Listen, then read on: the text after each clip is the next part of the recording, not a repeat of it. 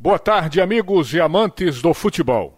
Em diversos momentos eu tenho utilizado este microfone da Rádio Jornal para falar da terrível queda de qualidade do futebol brasileiro nos últimos anos.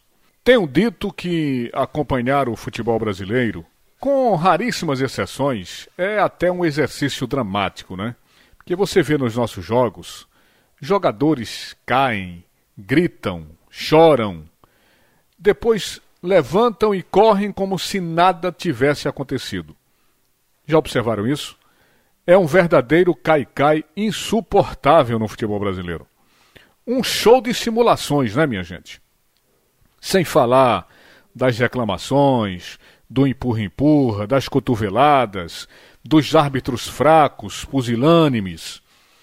Os técnicos à beira do gramado exageram nos gestos, né? É aquela coisa espalhafatosa, é, enfim, verdadeiro jogo de cena. E quando o time está pressionado, quando o time está no sufoco, o que é que acontece?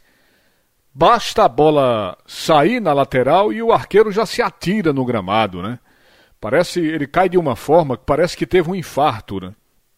Na verdade não é nada, mas reza a cartilha que o goleiro nesses momentos precisa esfriar o jogo quando está vencendo. Um absurdo isso.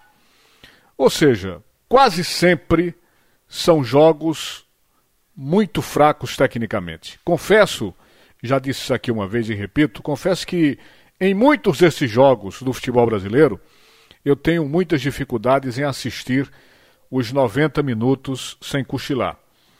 Porque são times sem iniciativas, times medrosos que se acovardam dentro de campo, fazem um gol e colocam todo mundo no meio de campo para trás.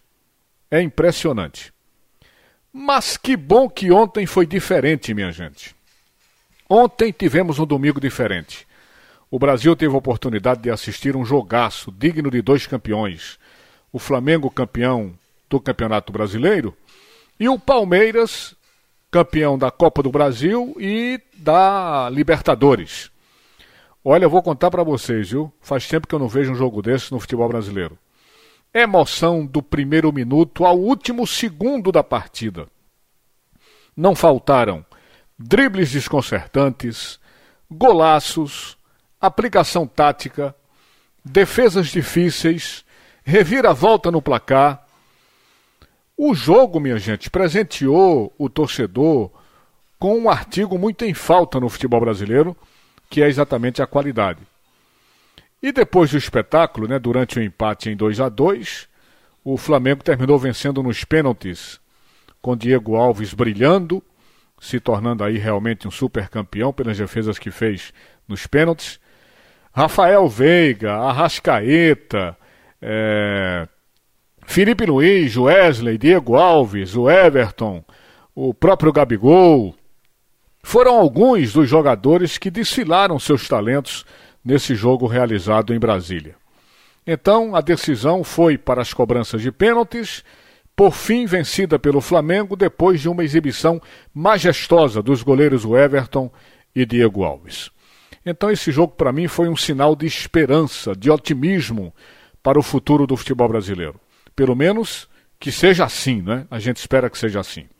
E em termos locais, e guardando aí as devidas proporções, também tivemos um bom jogo aqui no Campeonato Estadual. O Náutico fez farra e folia em cima do retrô, num jogo, minha gente, muito bom de se ver, com muita movimentação, belos gols, belas jogadas.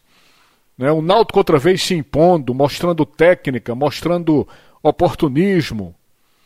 Então, minhas amigas e meus amigos, eu repito, que bom que o domingo foi diferente que jogos assim se repitam e resgatem a qualidade perdida do futebol pentacampeão do mundo. Obrigado, minha gente. Um grande abraço a todos. Sigam aqui na programação da Rádio Jornal. Vem aí o primeiro tempo do assunto é futebol com Roberto Queiroz e grande equipe. Boa tarde, Recife. Boa tarde, Brasil.